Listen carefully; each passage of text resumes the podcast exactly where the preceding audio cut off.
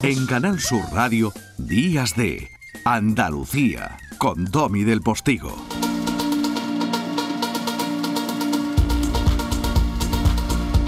Y vaya semana, semanita. Siguen las algaradas de los antivacunas ocupando parte de los informativos. A eso se vuelven a sumar esta semana como un mantra que creíamos olvidado las cifras diarias de COVID al alza. ¿Qué está pasando en el resto de Europa con los nuevos contagios y las hospitalizaciones? Es que no es lo mismo, ¿eh? nuevos contagios que hospitalizaciones. No podemos dar la misma relevancia a las cifras de nuevos contagios si no van acompañadas de hospitalizaciones. De eso hablaremos ahora. La información débil e incompleta que solemos recibir al respecto está aumentando las dudas frente a las vacunas, el único escudo por muy perfectible que sean contra la pandemia. Vuelven los semáforos de permisividad turística de cara a la Navidad. Los hosteleros se muestran lógicamente inquietos ante posibles restricciones durante la que creían por fin una campaña navideña abierta de éxitos. Los comités de expertos vuelven a tomar protagonismo a la espera de sus decisiones al respecto. La Agencia Pública de Salud Europea ya recomienda la tercera dosis vacunal a los mayores de 40 años. La mascarilla sigue siendo, como no, la mayor barrera y evidentemente su uso obligatorio. Trataremos de poner orden en este panorama con el reconocido epidemiólogo Daniel López Acuña, que fue director de acción sanitaria en situaciones de crisis de la OMS durase, durante, quiero decir, perdón, mm, casi 40 años. Pero quiero que antes escuchen lo que decía el consejero Aguirre respecto a las medidas que la Junta de Andalucía y el resto de instituciones aquí en nuestra tierra va a tomar para la Navidad. Tranquilidad ahora mismo en restauración y en ocio. Andalucía tomará las medidas cuando crea oportuna y será cuando pasen de unos niveles a otros. Toda Andalucía está ahora mismo en nivel cero y posiblemente eh, la semana que pasarán los nivel 1, con las restricciones propias de nivel 1 que todos conocemos, o al 2, o al 3, o al 4, pero eso el tiempo nos lo irá diciendo poco a poco y por áreas y distritos sanitarios.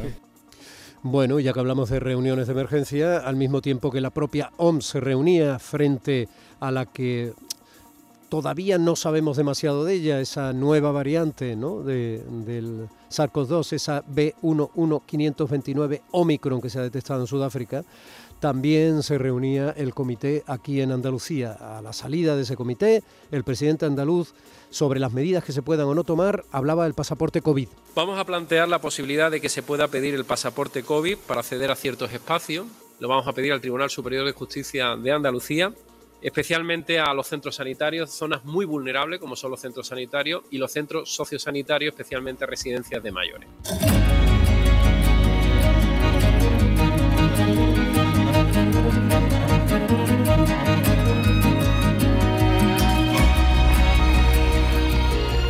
Comentaba yo hace un momentito que el epidemiólogo Daniel López Acuña, a quien estamos eh, acostumbrados a ver en televisión, fue director de acción sanitaria en situaciones de crisis de la Organización Mundial de la Salud durante casi 40 años. Pues no le faltaron a usted, Daniel, emergencias durante su larga vida profesional, porque le pilló la irrupción del VIH y el SIDA en los inicios de los años 80, el terremoto de México del 85, el huracán Mitch en el 90, la epidemia de cólera en Perú, la gripe A de 2009, en fin.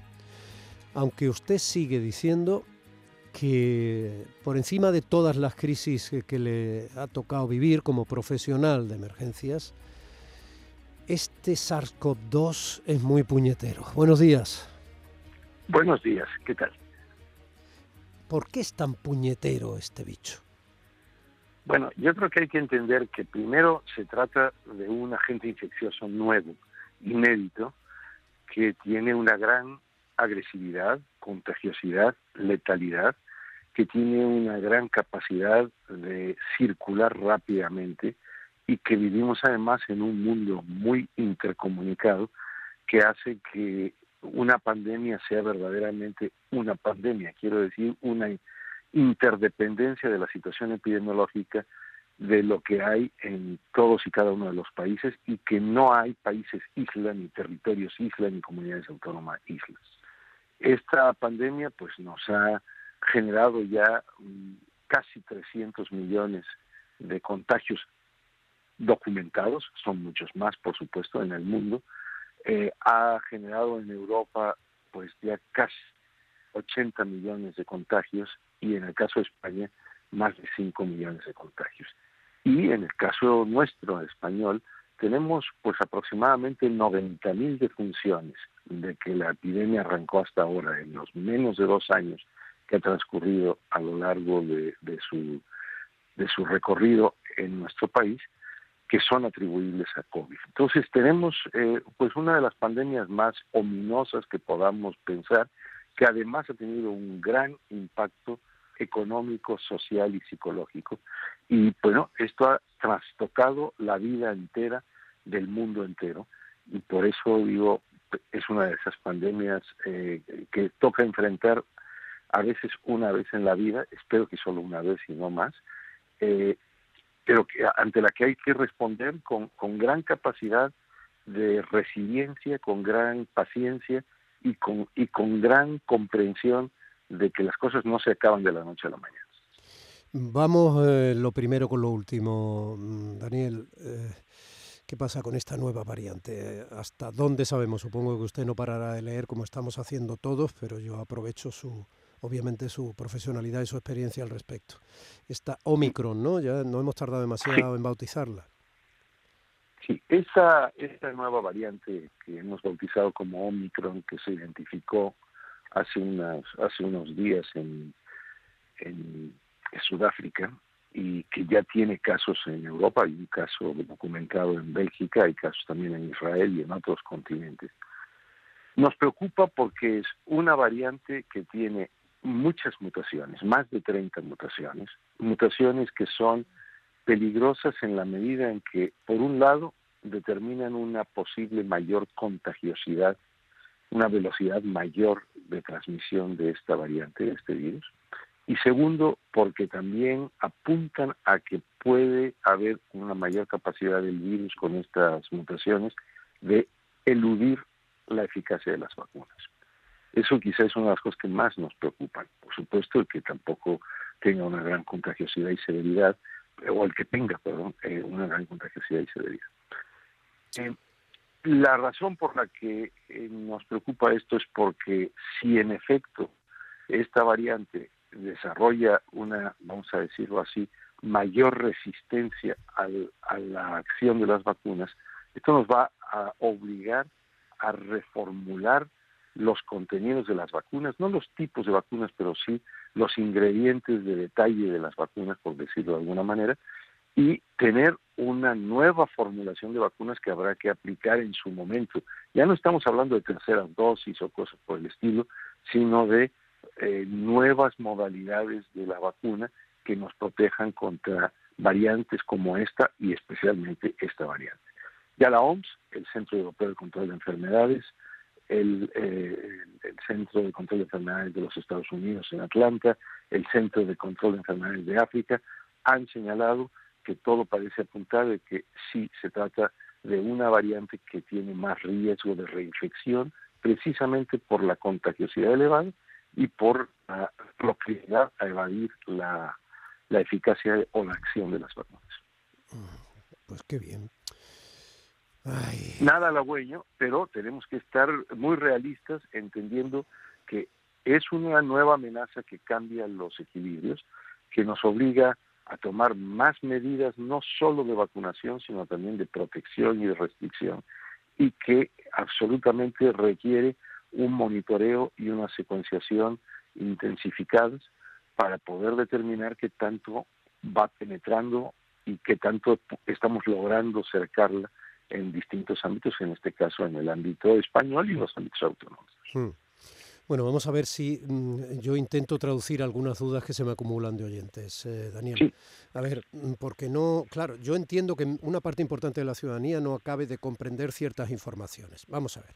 Yo trataba de hacer hincapié en que las cifras de contagios no son necesariamente las cifras que deban alarmarnos. ¿Esto es así o no? Quiero decir, cuando se daba un nivel determinado de cifra de contagios eh, en la pandemia en, los meses anteriores, se producían de manera paralela las hospitalizaciones que ese nivel de contagios producían.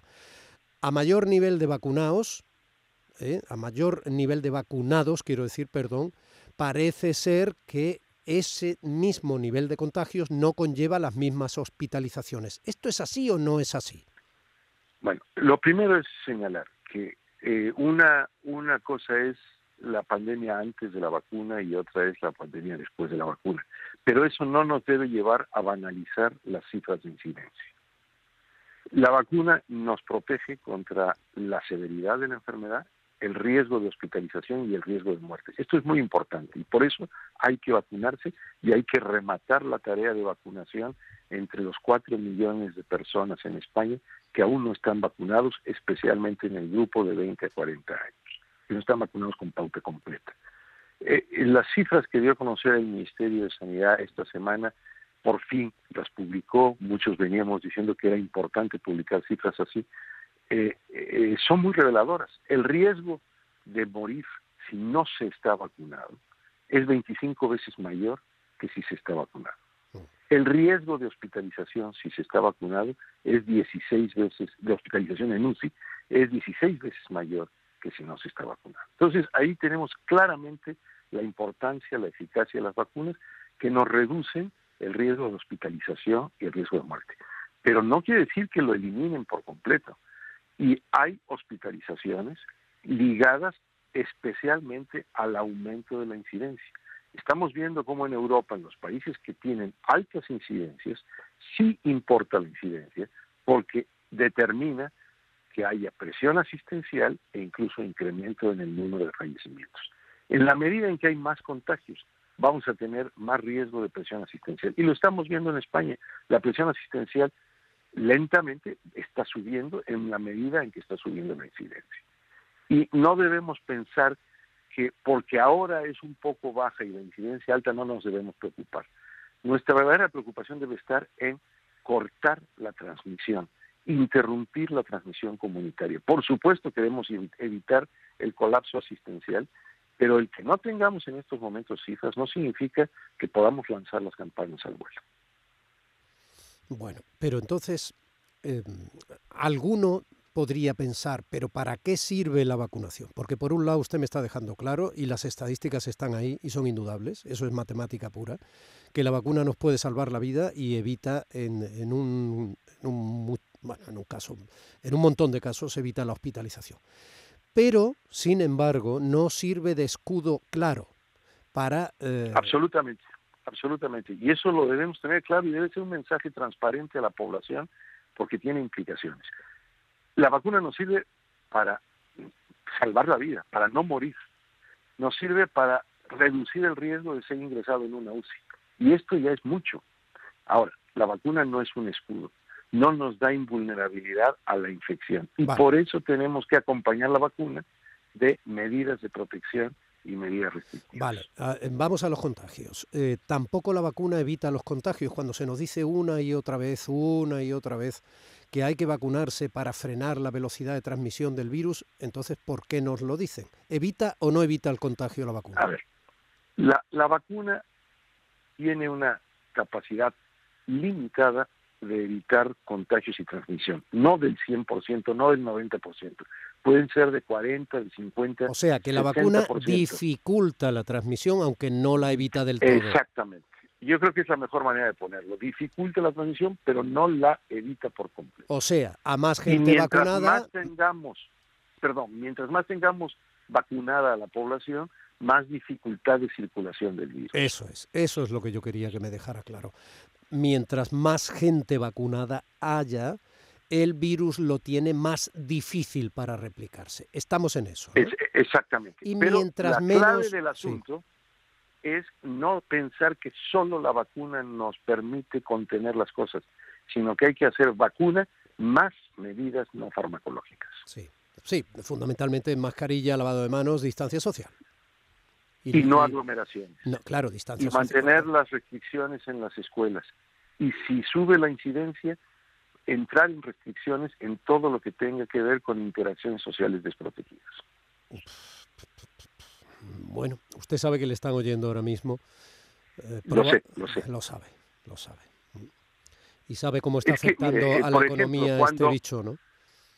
Claro, pero eh, vamos a, poner el escenario. Cuando ve usted la situación de Austria, de la República Checa, de Eslovaquia, en donde han llegado a incidencias superiores a mil, que están teniendo un colapso de su, de su infraestructura hospitalaria, que están teniendo más fallecimientos, la economía se colapsa totalmente. Entonces, si no se toman las medidas restrictivas para frenar esto, sin eh, seguridad sanitaria, no podemos tener economía posible. Y, no, no se puede poner el, el carro delante de los bueyes. Eh, o controlamos la transmisión o no tenemos recuperación económica. Eh, el hecho de que haya adultos que no se quieran vacunar es eh, la causa de que tengamos que vacunar a los niños? No es, no es la única causa. Eh, yo creo que primero tenemos que pensar en vacunar a los niños porque ya la vacuna está aprobada como una vacuna segura y eficaz desde hace un par de días, porque tenemos las más altas tasas de incidencia en el grupo de menos de 12 años y esto también está generando riesgo de contagio para otras edades, no solo sus padres, sino también sus abuelas y porque también los niños, aunque en menor grado, mucho menor grado, pero pueden tener enfermedad severa y pueden tener secuelas de la infección. Entonces, protegerles con la vacunación es muy importante.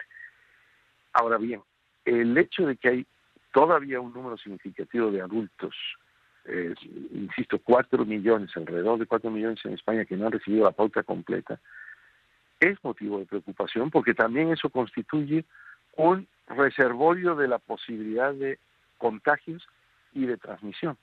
Por eso debemos avanzar al 100% de la cobertura de la población diana, además de vacunar a los niños.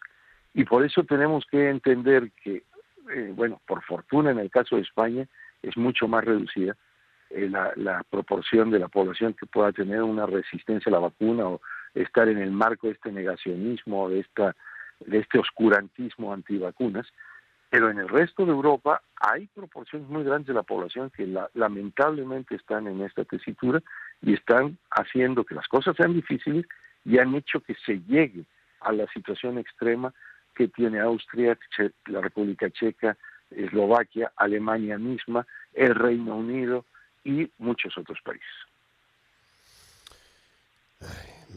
Daniel López Acuña, ex director de acción sanitaria en situaciones de crisis de la Organización Mundial de la Salud durante casi 40 años. ¿Nos dicen todo lo que se sabe? Bueno, yo pienso que sí, que, que no hay, que no hay eh, digamos, cartas escondidas y cartas ocultas.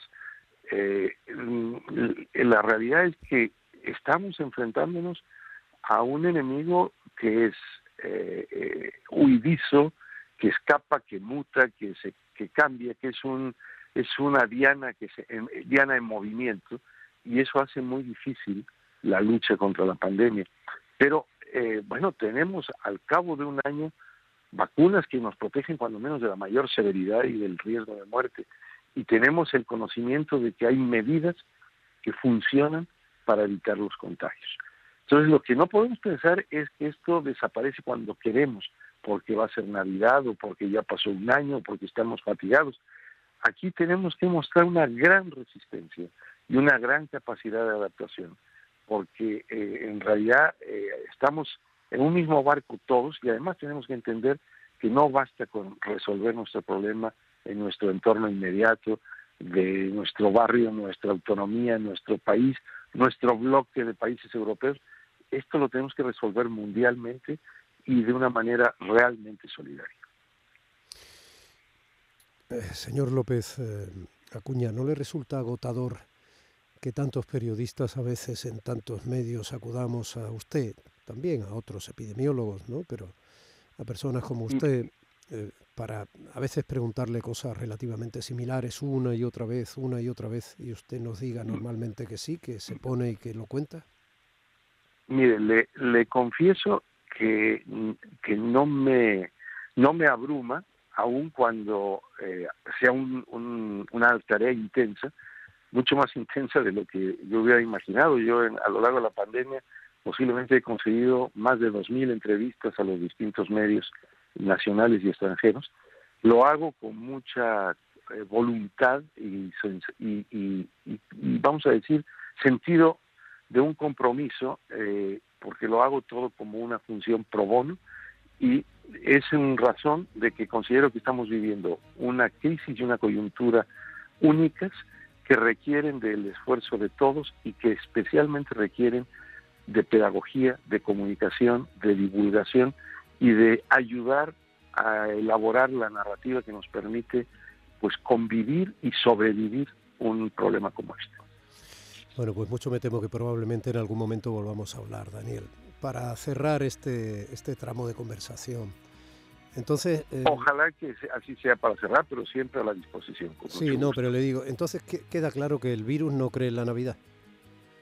Pues no, el virus no cree ni en la Navidad ni en los Reyes y además como es otoño-invierno y como hay aglomeraciones, pues tiende a, a recrudecer más su acción y por eso yo insistiría en que este mes, de este Black Friday hasta, hasta Reyes, eh, tenemos que ser muy cautelosos, no podemos eh, ir por libre, quitar la mascarilla, entrar en aglomeraciones, porque si no vamos a tener repuntes como los europeos en el medio de las Navidades. Un abrazo, Daniel, muy amable. Buen día. Encantado, mucho gusto. Días de Andalucía, con Domi del Postigo.